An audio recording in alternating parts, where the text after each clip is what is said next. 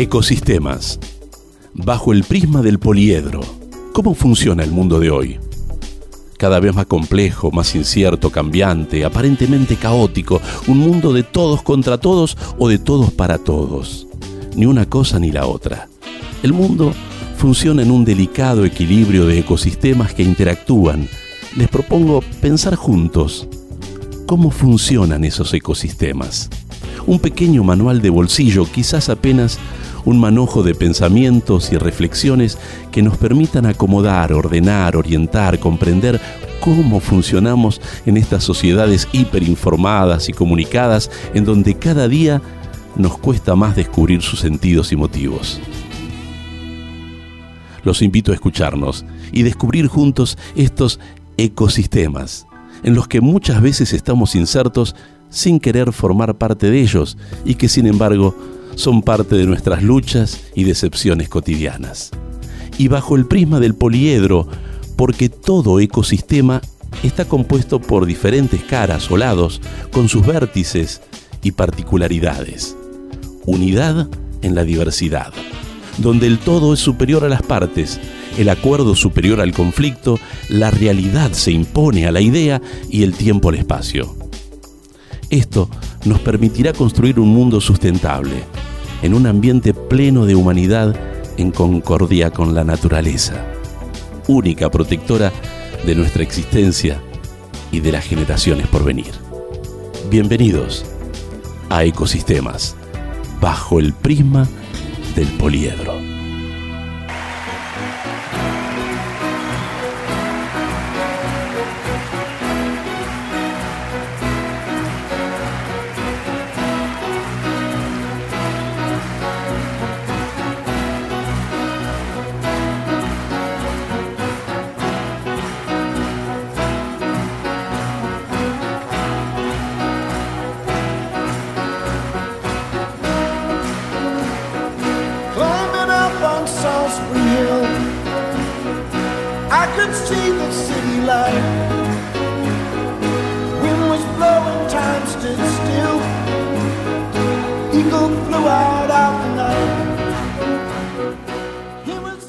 Sean todos bienvenidos a Ecosistemas. En el programa de hoy les propongo cruzar la cordillera. Vamos a tratar de pensar juntos y conocer cómo es el ecosistema social y político de Chile. Un fenómeno que convulsiona hoy. Si este programa lo hubiéramos hecho algunos meses antes, quizás estarían hablando del modelo chileno como tantos han eh, magnificado por allí. Para poder conversar acerca de este fenómeno que nos toca tan de cerca a los hermanos chilenos y a nosotros, vamos a invitar hoy a José Cárcamo, José Salvador Cárcamo, que es titular de la Cátedra Salvador Allende de la Universidad de Lanús. Es economista, investigador y profesor regular asociado de Economía de la Universidad de Buenos Aires. Eh, también trabaja como profesor en el, en el CBC.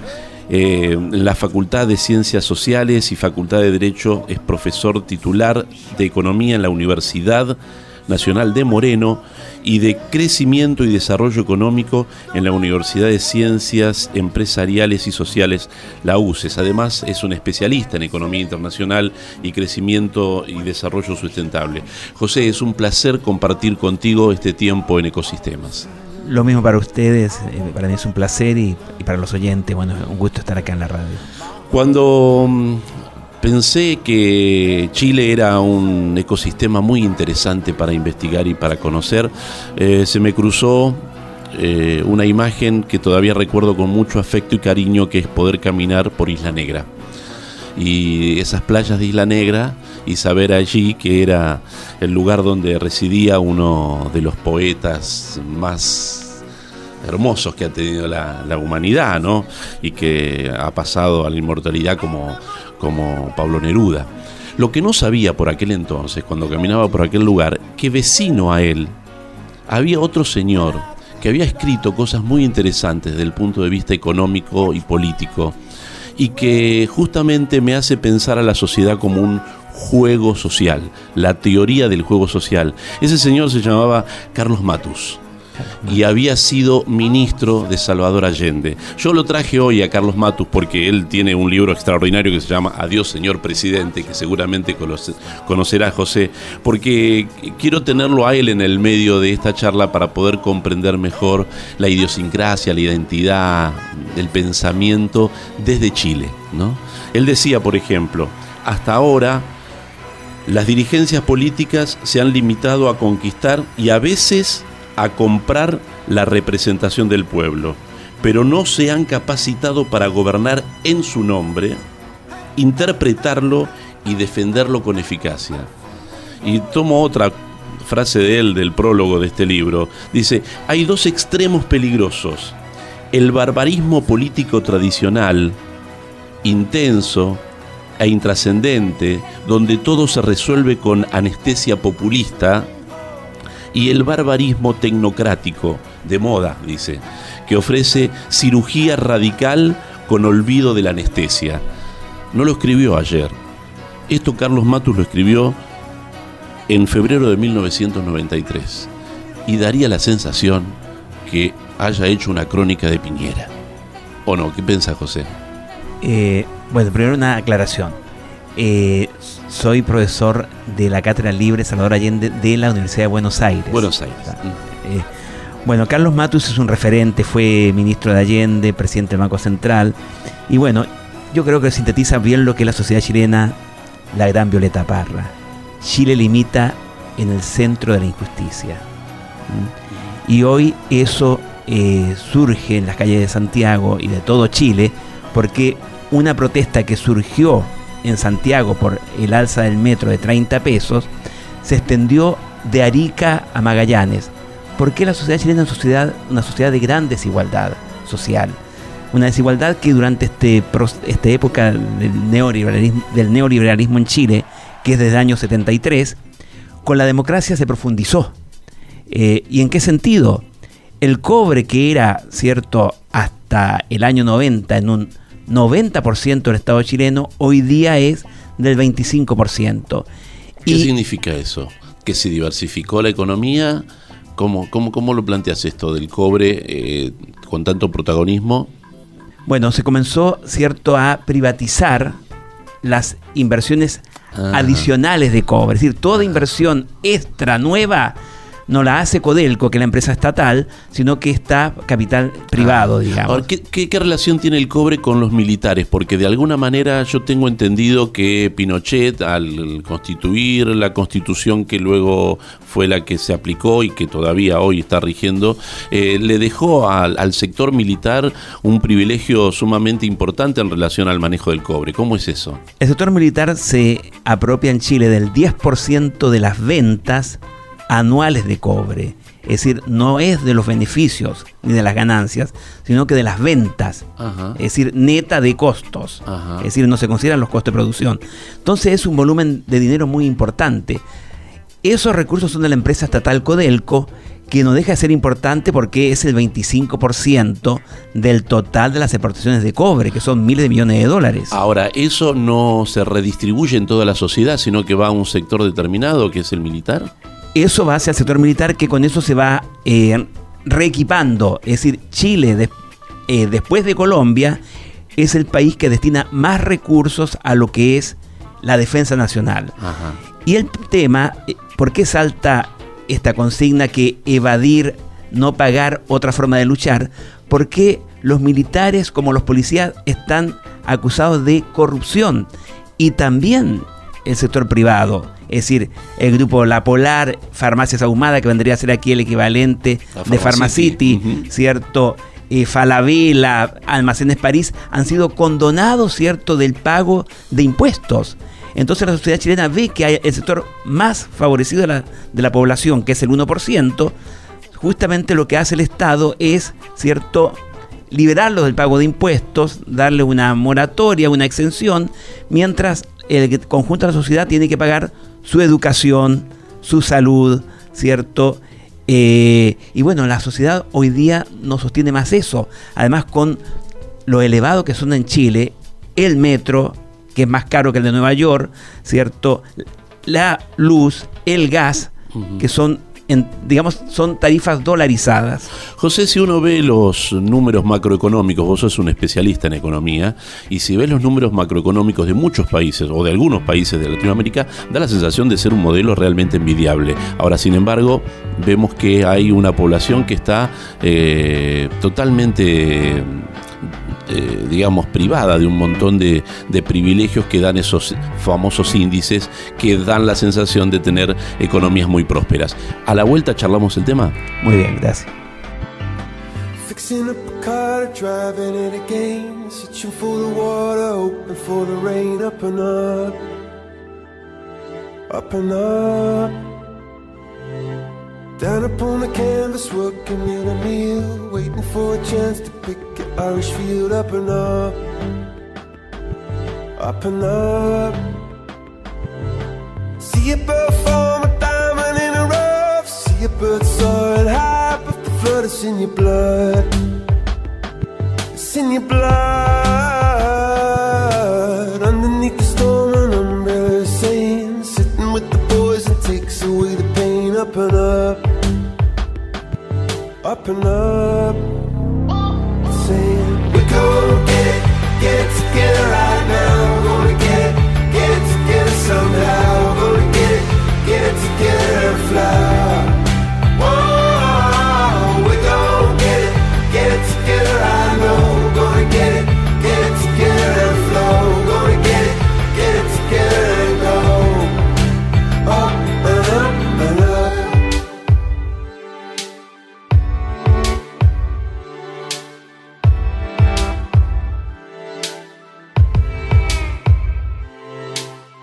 Lying in the gutter, aiming for the moon. Trying to empty out the ocean with a spoon. Up and up,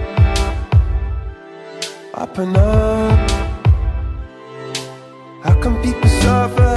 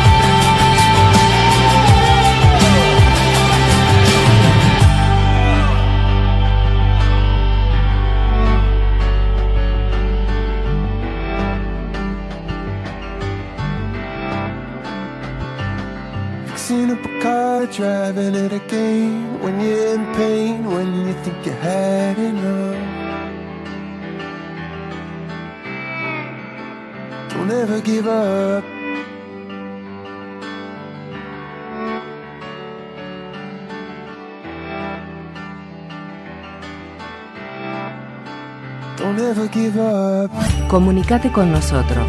Nos interesa tu opinión. Ambiente Radio. Ambiente Radio. El medio para cuidar. El medio para cuidarnos. El medio para el medio para cuidarnos.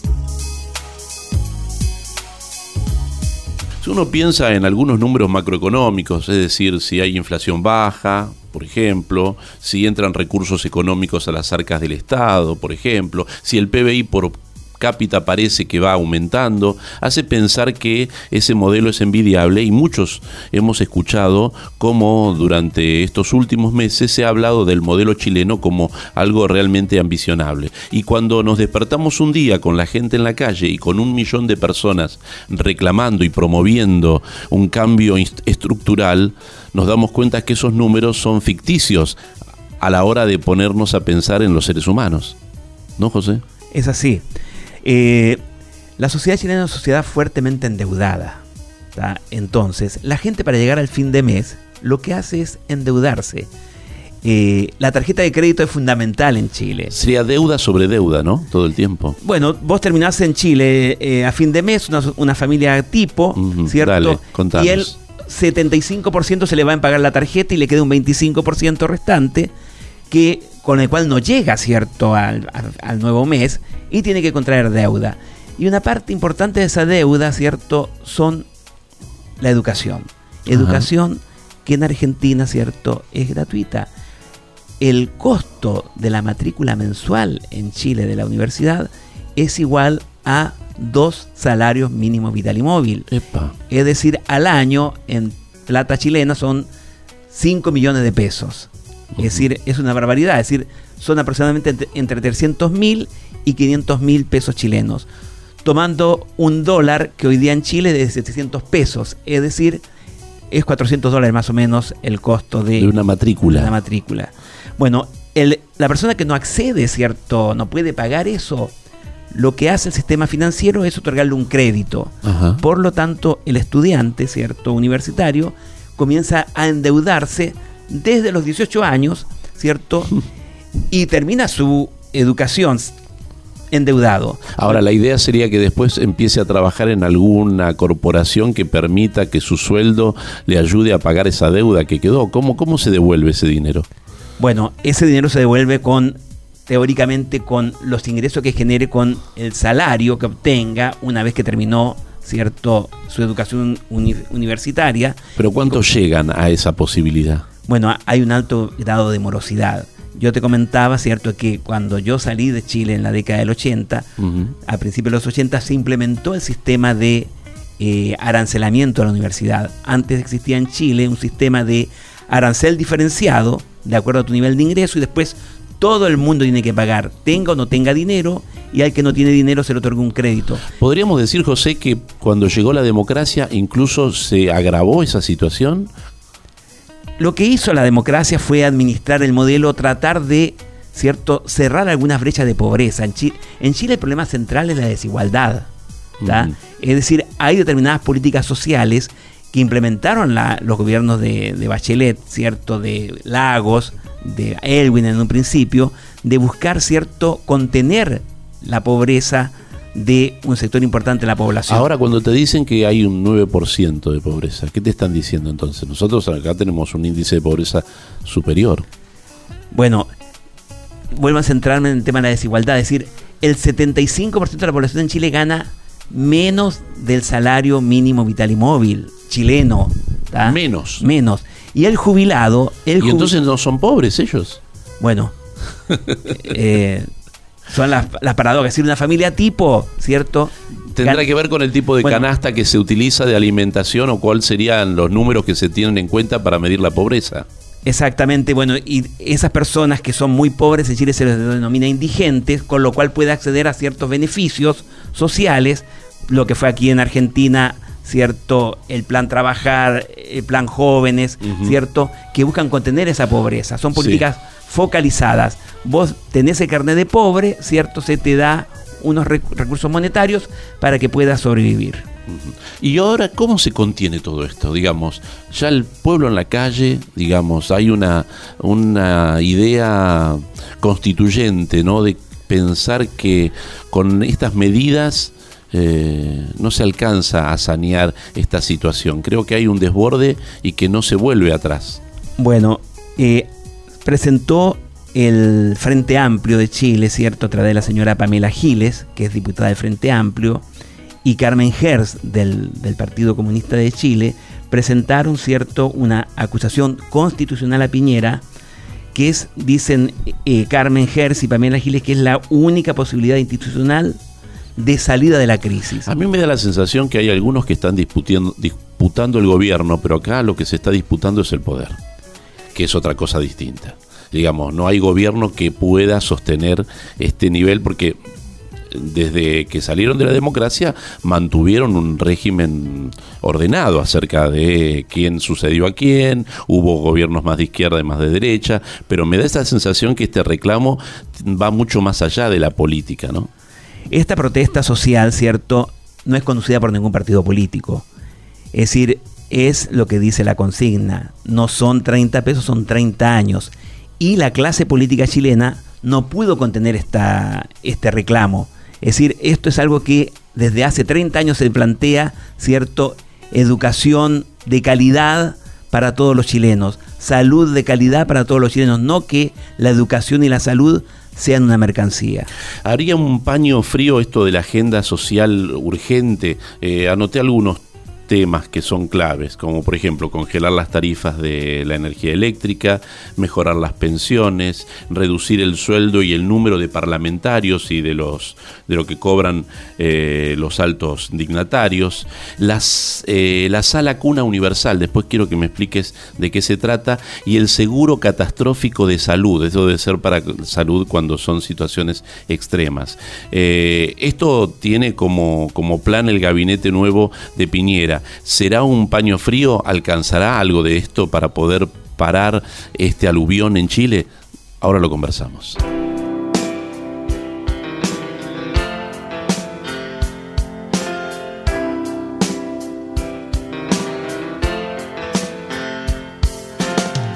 People say I'm crazy.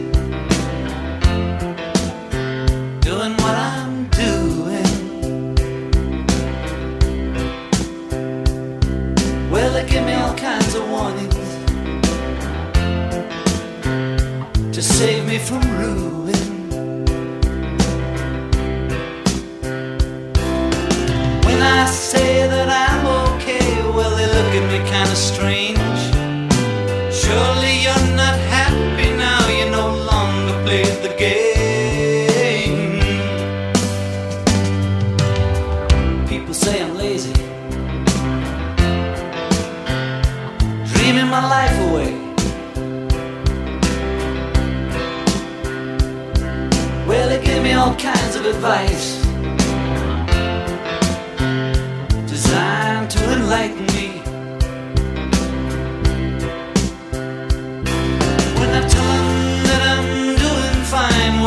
Shadows on the wall. Don't you miss the big time, boy? You're no longer on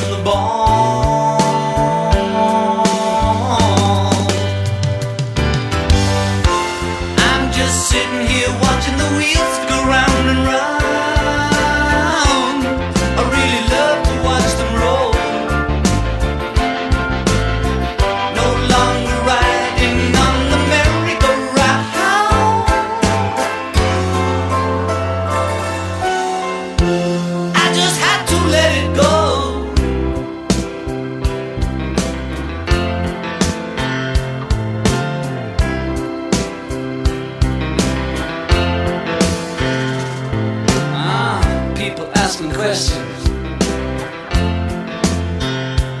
lost in confusion. Well, I tell them there's no problem, only solutions. Well, they shake their heads and they look at me as if I've lost my mind.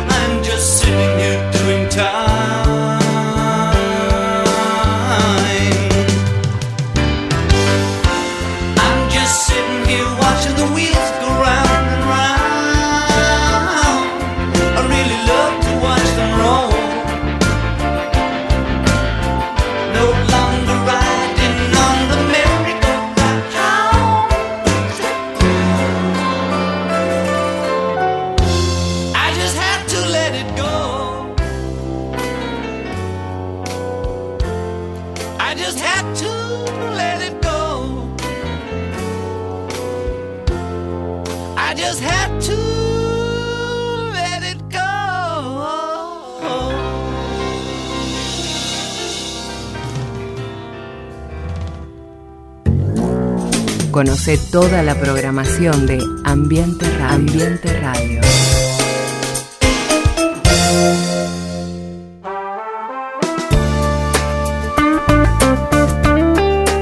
Hablábamos de la agenda social urgente en Chile. Estamos en este ecosistemas con José Cárcamo, ayudándonos a pensar un poco cómo es la sociedad chilena y cuál es este reclamo de la gente en la calle, donde muchos están pidiendo una asamblea constituyente directamente, es decir, un cambio de constitución en Chile. Y tirábamos algunas ideas de aquellos puntos más complejos o que son los que han generado que el vaso rebalse, ¿no? Que es la tarifa de los servicios, los endeudamientos que se han dado, lo que veníamos contando con José. ¿Pensás que estos paños ayudarán a Piñera a salir adelante de la encrucijada? El reclamo de la sociedad chilena no, se soluciona con, con esas dádivas que está dando Piñera. Lo que se está pidiendo, cierto, es una nueva constitución y asamblea constituyente. Poca gente sabe, cierto, que la constitución que rige los destinos de Chile es una constitución fraudulenta que se hizo entre cuatro paredes los integrantes de la Junta de Gobierno. Eh, ¿Por, por qué decís que es fraudulenta? fraudulenta porque se aprobó sin registros electorales en el año 1980, Ujú. eh, en dictadura, ¿tá? donde la única evidencia que tú habías votado era que te colocaban una pintura en el dedo, Ajá. que es la misma que uno utiliza cuando va a hacerse las huellas digitales. Entonces decían que era una tinta indeleble, que no salía la tinta. Entonces fue un fraude. La constitución sin registros electorales no había ninguna garantía, ¿cierto?, de que sea... eh, Era como una salida normativa para una dictadura que ya estaba Ojo, agotada. 1980, la dictadura estaba en su momento de mayor esplendor. Todavía no llegaba a la crisis de la deuda externa del año 1982. Ajá. Entonces, esa constitución, ¿cierto? Sin, sin garantía, ¿cierto? Sin participación de los partidos políticos con una dictadura, es la que rige hoy día los destinos de ¿Y Chile. por qué 30 años después seguimos discutiendo una, una constitución que- tan caduca?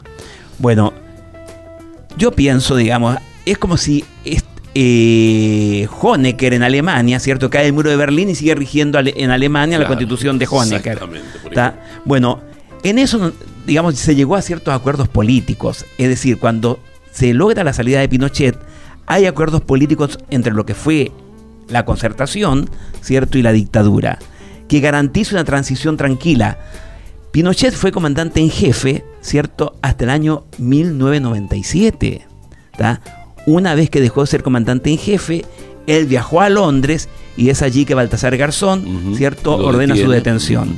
Entonces, eso es algo que eh, no se registra. Además, hasta el año 2005 habían senadores designados. ¿tá? Y Pinochet cuando, cuando fue detenido, ¿cierto? Era senador, Claro. ¿tá? Designado, es decir, Y vuelve y muere como senador. y muere como senador. Entonces, recién a partir del año 2006, con el primer gobierno de Bachelet, comienza todo un proceso en Chile de acabar con los senadores designados.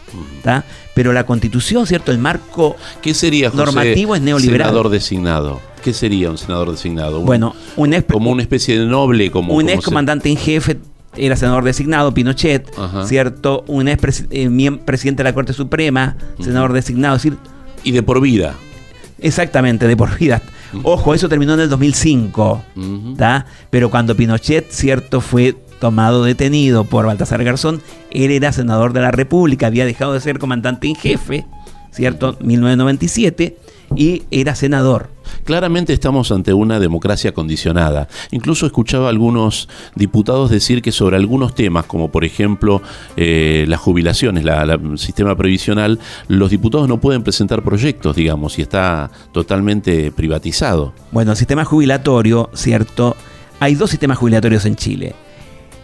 Todos los chilenos civiles, ¿cierto? Tienen un sistema jubilatorio que es el sistema de las AFJP, sistema de jubilación privada. El único sector de la sociedad chilena que no tiene sistema jubilatorio privado de las AFJP, aquí, lo que fue en. Argentina, son los militares Claro. que están con el viejo sistema de reparto. Ajá. ¿Qué significa eso? Que cobran un 75% de su salario cuando eran población económicamente activa. En cambio, una persona común y corriente que jubiló en el sistema privado, que es todos los civiles, cobra un 25%. Por eso que la pobreza en Chile se concentra mucho en los sectores, ¿cierto?, de la tercera edad. Lo que resulta curioso, José, eh, eh, es que no haya salido un líder militar, como pasó, por ejemplo, en Brasil En con Bolsonaro, ¿no? O Uruguay. o en Uruguay. ¿Qué, es lo que pasa allí? ¿Están muy cómodos donde están y no requieren de volver a la política? Porque si no estamos a un paso de que podría volver a suceder algún evento de esa naturaleza.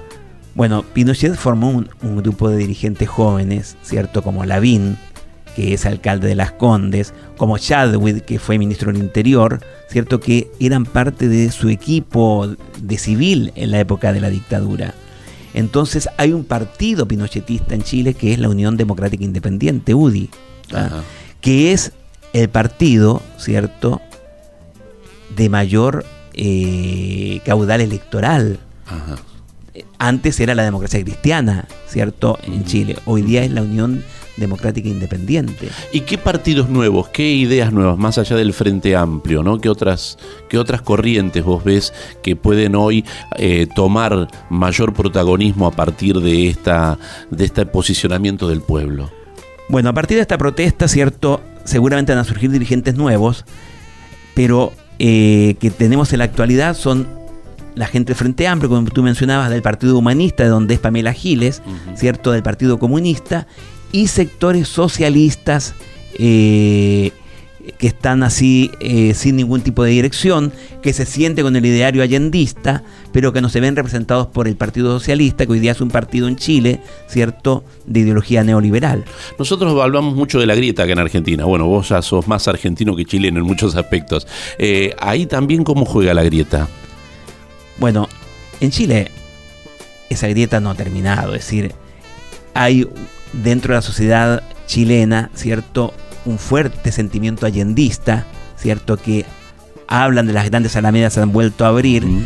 pero también hay un sector pinochetista, es decir, vos tomás en cuenta que, ¿cierto? La figura de Allende en toda esta protesta ha estado presente, pero también hay una derecha muy fuerte representada, ¿cierto? En lo que es este partido que yo te mencionaba, la Unión Democrática Independiente. Es decir, que para poder llegar a un acuerdo de una eh, asamblea constituyente plurinacional, teniendo en cuenta también a los pueblos originarios, de los cuales también quiero hablar un ratito, José, eh, estamos algo lejos todavía. Mira, para, para eso estamos bastante lejos porque lamentablemente, cierto, dentro de lo que es la Cámara de Diputados, tiene, si sumamos nosotros los votos de la derecha y la democracia cristiana que está coqueteando con la derecha actualmente, tienen más, la mitad más uno de los, de los diputados. Los diputados en Chile son 155 y sumando la gente de derecha y la democracia cristiana son 86 diputados. Por lo tanto, una acusación constitucional a Piñera, que es lo que se está impulsando, es muy difícil que se lleve adelante.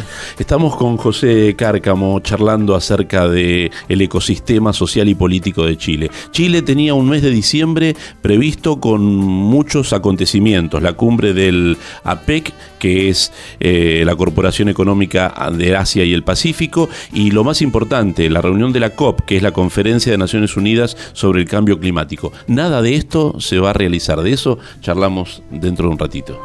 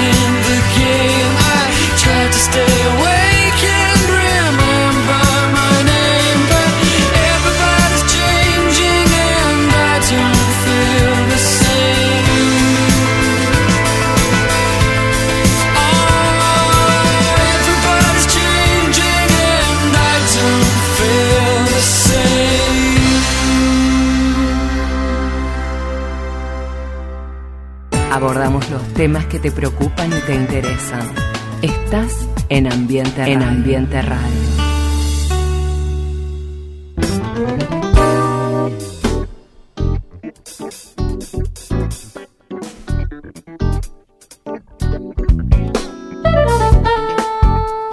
Durante tiempo hablábamos del modelo chileno y parece que mm, los eventos internacionales que promovía Chile para fin de año ahora se han frustrado, lo ha determinado el presidente, atenta o la realidad circundante, ha dicho un padre de familia tiene que ocuparse de lo que está pasando dentro de su casa y no puede desarrollar estos eventos de carácter internacional.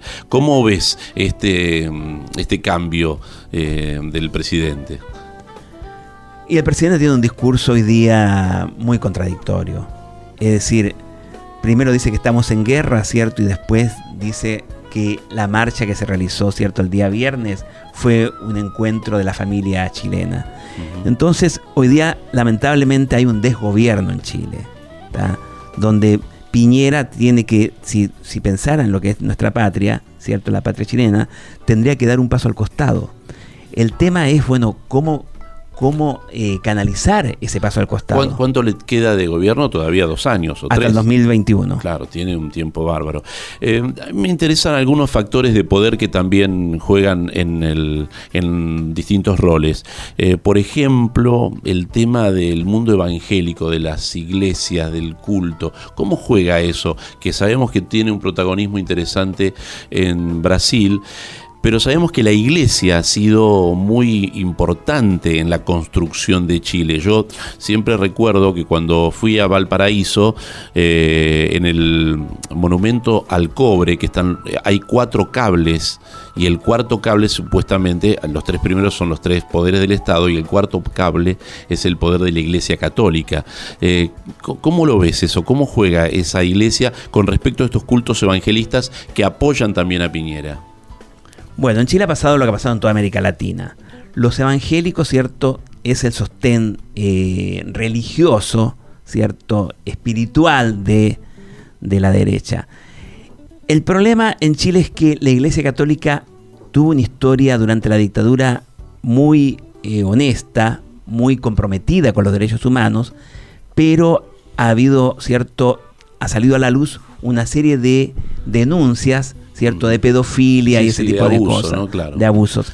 Entonces, Es como que eso oculta o tapa el otro papel que jugó la iglesia, ¿no? Exactamente. Entonces, ese retroceso dentro de lo que es la Iglesia Católica, es más, eh, el Papa Francisco cuando estuvo en Chile hizo referencia a eso, ¿cierto? Eh, ha permitido que ocupe ese espacio religioso los evangélicos.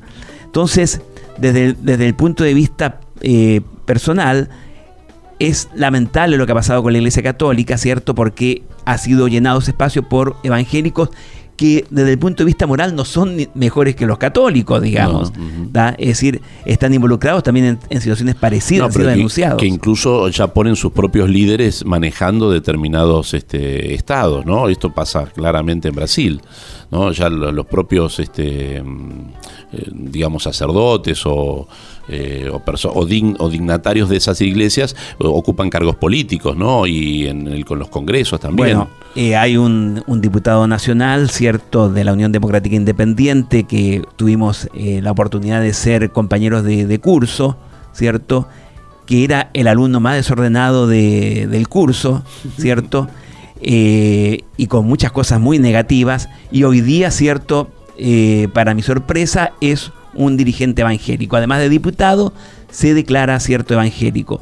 Obviamente no voy a dar el nombre a esta persona porque me puede traer problemas, Claro. pero Sí, es una persona muy, muy conocida. Pero es interesante para entender dentro de lo que es el programa que se llama Ecosistemas, cómo eh, algunos factores de poder comienzan a tener una relevancia y a jugar un papel protagónico en el campo de la política también. Y esto también es una corriente en toda América, ¿no? Es algo que lo vemos también en Uruguay y lo vemos en, en Paraguay, ¿no? Exacto. Eh, no quería pasar por alto algo que tiene que ver con los pueblos originarios. Porque los mapuches también se han manifestado y fuertemente, y da la sensación de que cuando se habla de mapuches en, en Chile se dice que son argentinos, y que cuando se habla de mapuches en Argentina se dice que son chilenos pero es una nación y es un pueblo originario que ha marcado, bueno, a, a ambos países, ¿no? Es una nación que también tiene su protagonismo y que empieza a reclamar por esta idea de lo multicultural, ¿no? Como ha sucedido en Bolivia. Al- a, esa luz o a ese espejo, ellos pretenden también que Chile haga, este, eh, haga honor a la idea de que existen comunidades aborígenes y originarias que también este, promueven su, su propio estatus, ¿no? Exacto. Eh, bueno, el, el pueblo mapuche sí tiene una presencia más importante en Chile que en Argentina. Eh, eh, según estudios, ¿cierto? La sangre chilena, un 60% es mapuche, mapuche y español. Y ellos han, resistido permanentemente a la dictadura. Es decir, es una resistencia permanente, pero también resistieron durante la democracia actualmente. Es decir, fueron reprimidos por los gobiernos de la concertación y esa represión, cierto, continuó con la derecha. Es decir, en eso la política, la clase política hacia el pueblo mapuche ha sido similar, de represión. ¿Y por qué motivo?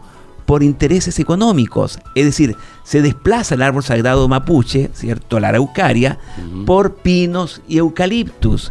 Y también, ¿cierto? Está el Biobío, el río Biobío, Biobío que dividía a el pueblo mapuche, que era del sur del Biobío, para el sur eran mapuche, el resto estaban los Vos venís de pueblo mapuche, digamos, venís ¿Mm? de tierra mapuche vos.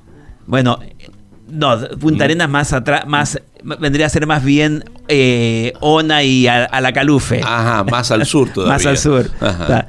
Eh, pero bueno, el río Bío Vivo, el río Bío Bío, cierto, dividía eh, la zona de control español de la zona mapuche y ahí se construyó una represa, cambiando el curso del río Bío Bío e inundando tierras y cementerios mapuches. Entonces, por eso la resistencia del pueblo mapuche. Yo creo que esta idea de la reunión del cambio climático, es decir, todo lo que la Organización de Naciones Unidas pensaba discutir en Chile, también tenía que ver con estos reclamos que están haciendo los pueblos originarios, que son los que mayor compromiso tienen con la sustentabilidad y con la vida de la naturaleza. Exactamente, es decir, eh, la cancelación de lo que es eh, la PEC, el Foro de Cooperación Económico Asia-Pacífico, y la COP25, la Conferencia de Naciones Unidas sobre el Cambio Climático 2019, muestra, ¿cierto?, un resultado, una semilla que germinó esta protesta estudiantil, porque es un no al neoliberalismo en Chile, no al neoliberal- neoliberalismo en nuestra América y sí por una nueva constitución. El pueblo de Chile hoy va a avanzar y va a seguir avanzando hasta la acusación constitucional de Piñera. Espero, ¿cierto? Esperamos que la clase política esté a las alturas de estas demandas, porque lo que puede ocurrir en Chile es una tragedia. Hoy día la gente está en las calles y no tiene miedo a las balas. A mí me sorprende. Es decir, la cantidad Es de- heroico. es heroico, es decir, se calculan en más de 250 personas que ya están sin un ojo, ¿cierto? Más de 20 muertos, desaparecidos, torturados. Hay un pedido constante por parte de las autoridades para que los políticos eh, vayan a los cabildos abiertos, es decir, se pongan en diálogo con la gente. Y bueno, el tema de los cabildos abiertos es un tema que se había impulsado en los dos últimos años de Bachelet, el 2014 y el 2015, que después con Piñera, ¿cierto? Se dejó de ejercer ese, esa demanda un popular. contacto de comunicación, digamos, Exactamente, un- justamente los cabildos abiertos buscaban la reforma a la constitución. Piñera, desde que asumió su gobierno, ¿cierto? Detuvo el tema de la reforma constitucional que ya había avanzado Bachelet para dar causa a esa demanda y también planteó detener la reforma tributaria de Bachelet que justamente significaba un mayor peso tributario al 1% más rico de la población. Y también Bachelet dejó en sus dos últimos año- años de gobierno gratuidad de la educación. Eso Piñera lo llevó al Congreso para que se vuelva atrás y nuevamente, cierto, la educación sea paga, la universitaria, y se elimine la reforma que afectaba al 1% más rico. José Cárcamo, muchísimas gracias por compartir y por hacernos pensar cómo es el ecosistema económico y político de Chile y por supuesto nuestro homenaje, nuestra solidaridad y nuestro apoyo a, todos los chilenos, a los hermanos chilenos que con mucha valentía y con mucho coraje salen a defender sus derechos a la calle. Bueno, te agradezco y los chilenos siempre ven en Argentina una esperanza, ¿cierto? Abre una esperanza este triunfo de los Fernández y también es una luz de esperanza que en este país, en Argentina, se tenga una educación pública, gratuita y de calidad. Nuestro ecosistema es un ecosistema de la patria grande y como hermanos pensamos que el gran proyecto de nuestro continente es justamente estar unidos este, solidariamente cada uno desde sus particularidades y desde sus identidades. Gracias José. Gracias.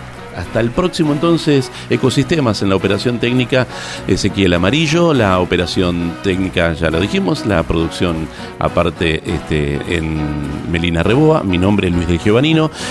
Lindo para pensarlo, ¿eh? como siempre. Nos volvemos a encontrar en el próximo Ecosistemas.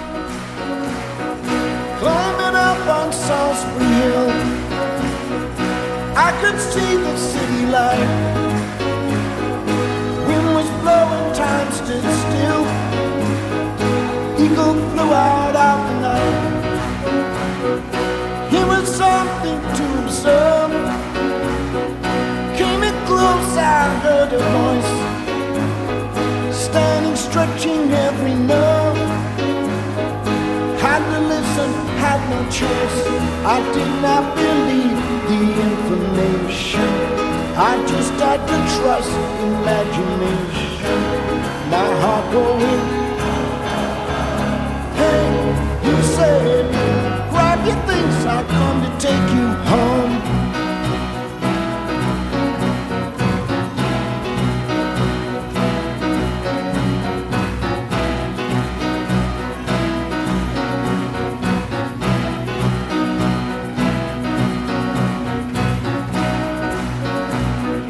Keeping silence, I resigned. I was a nut, turning water into wine. Open doors would soon be shut. So I went from day to day, though my life was in a rut, till I thought of what I'd say of which connection I should cut. I was feeling part of the scenery. I walked right out of the machinery. My heart going.